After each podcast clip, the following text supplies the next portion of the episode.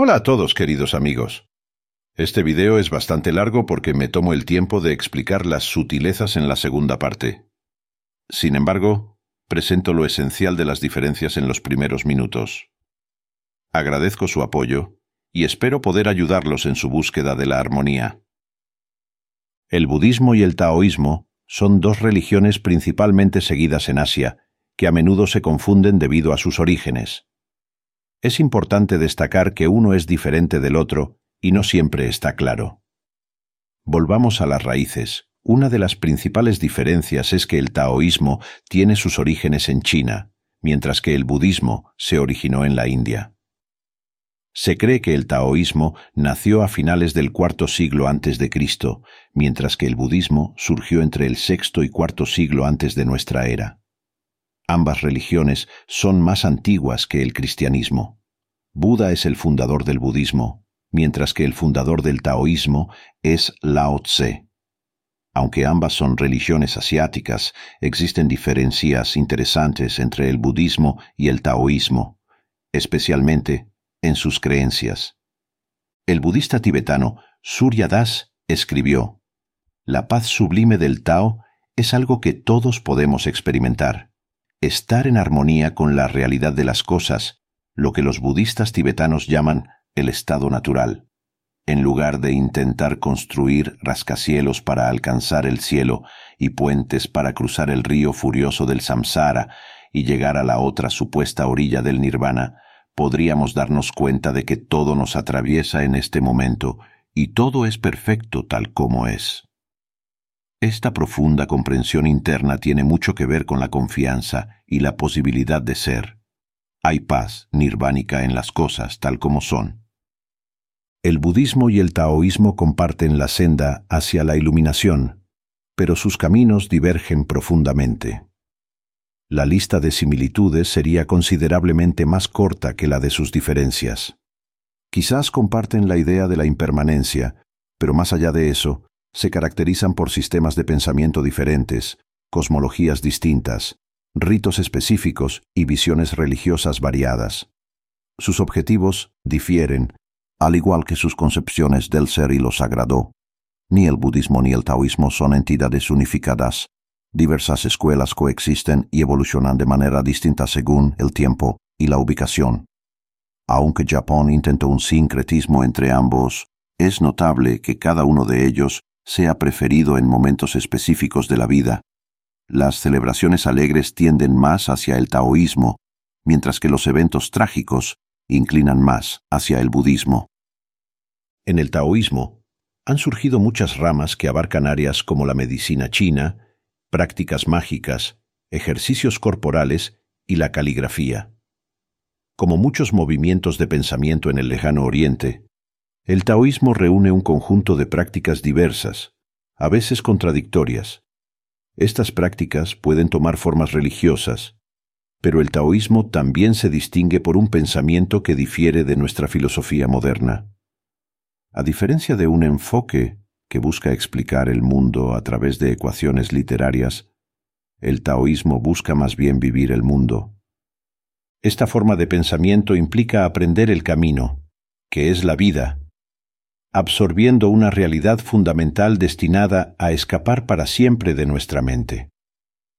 Para facilitar la búsqueda de este camino, se pueden practicar varios ejercicios y artes, como la respiración, las artes marciales o incluso la creación de espacios como los jardines. Este enfoque del taoísmo cuestiona constantemente las convenciones establecidas ofreciendo así los medios para rechazar cualquier autoridad que no esté alineada con el camino.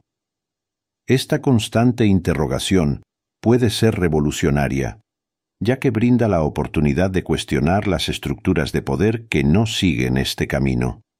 Esta perspectiva puede fascinar a aquellos a quienes les gusta reflexionar, como los científicos, ya que parece que la realidad está destinada a escapar para siempre. Esta aceptación de la ignorancia como una forma de conocimiento verdadero encuentra eco entre los Navi de la película Avatar, quienes comparten similitudes con los principios del taoísmo. El clásico Tao Te Ching revela cómo la acción y la contemplación son caminos para experimentar la armonía, la paz y la unidad en medio de la diversidad.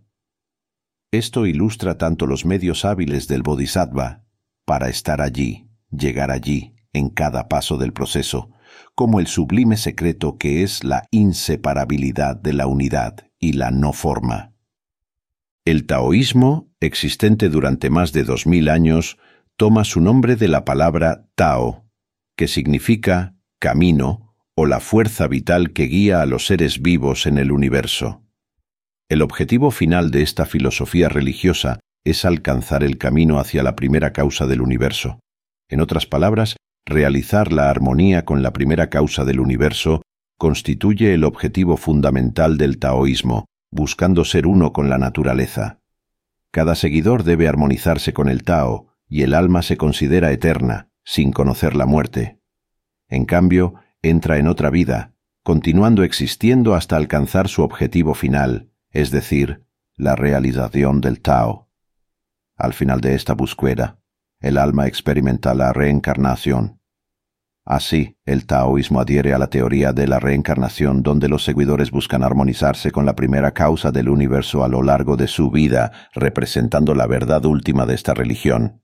Debido a la naturaleza inclusiva del Tao, cuando el budismo entró en China hace 1800 años, fue fácilmente aceptado a pesar de sus diferencias con el taoísmo.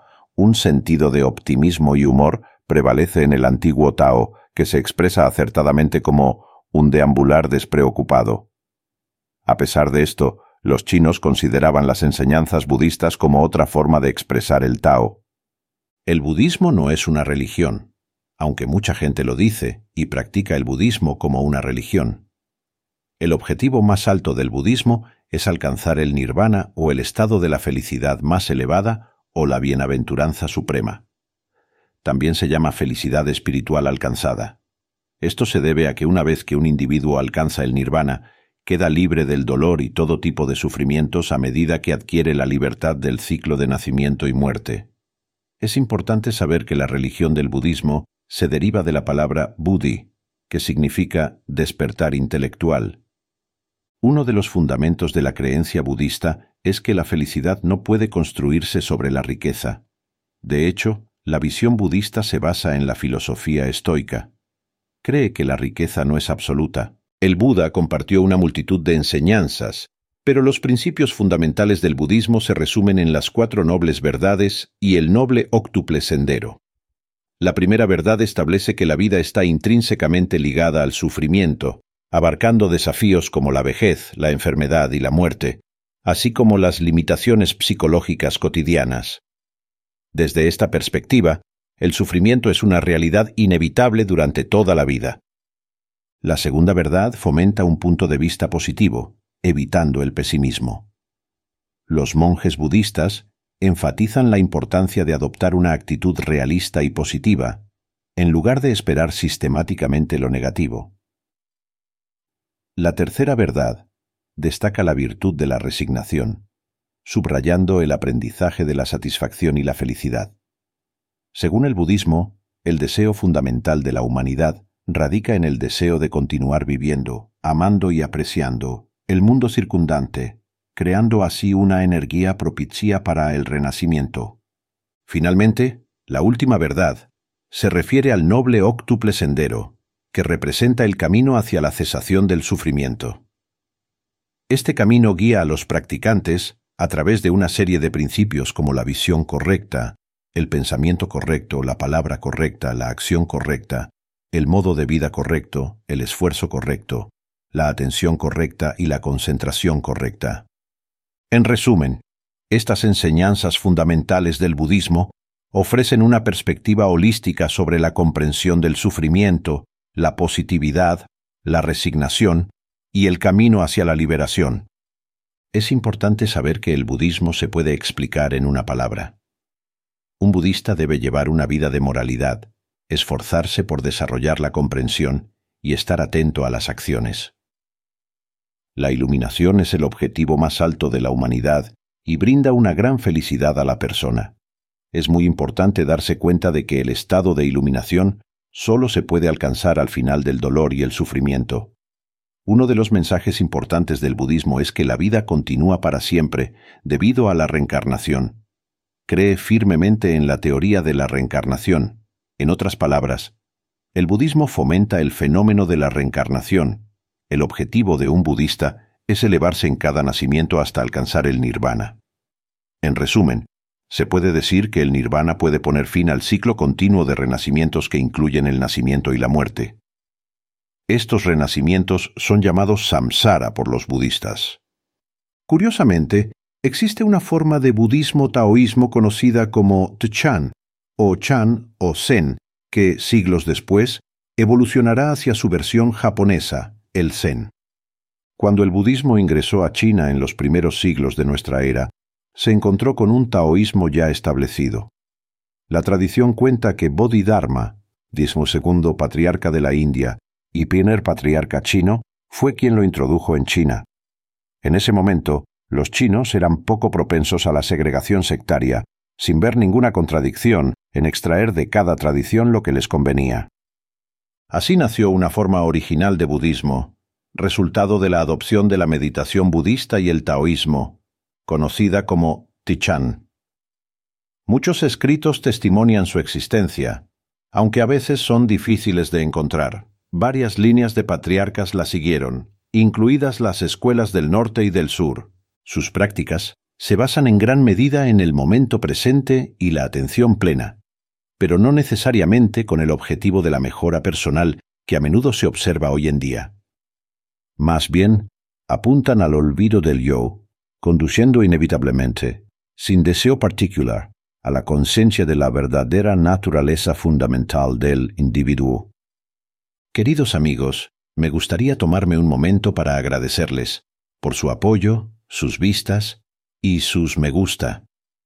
Ver que nuestra comunidad crece, leer sus comentarios y notar que mis videos resuenan con ustedes es una fuente constante de motivación e inspiración. Su apoyo me impulsa a ir siempre más allá. Un gran agradecimiento a todos ustedes.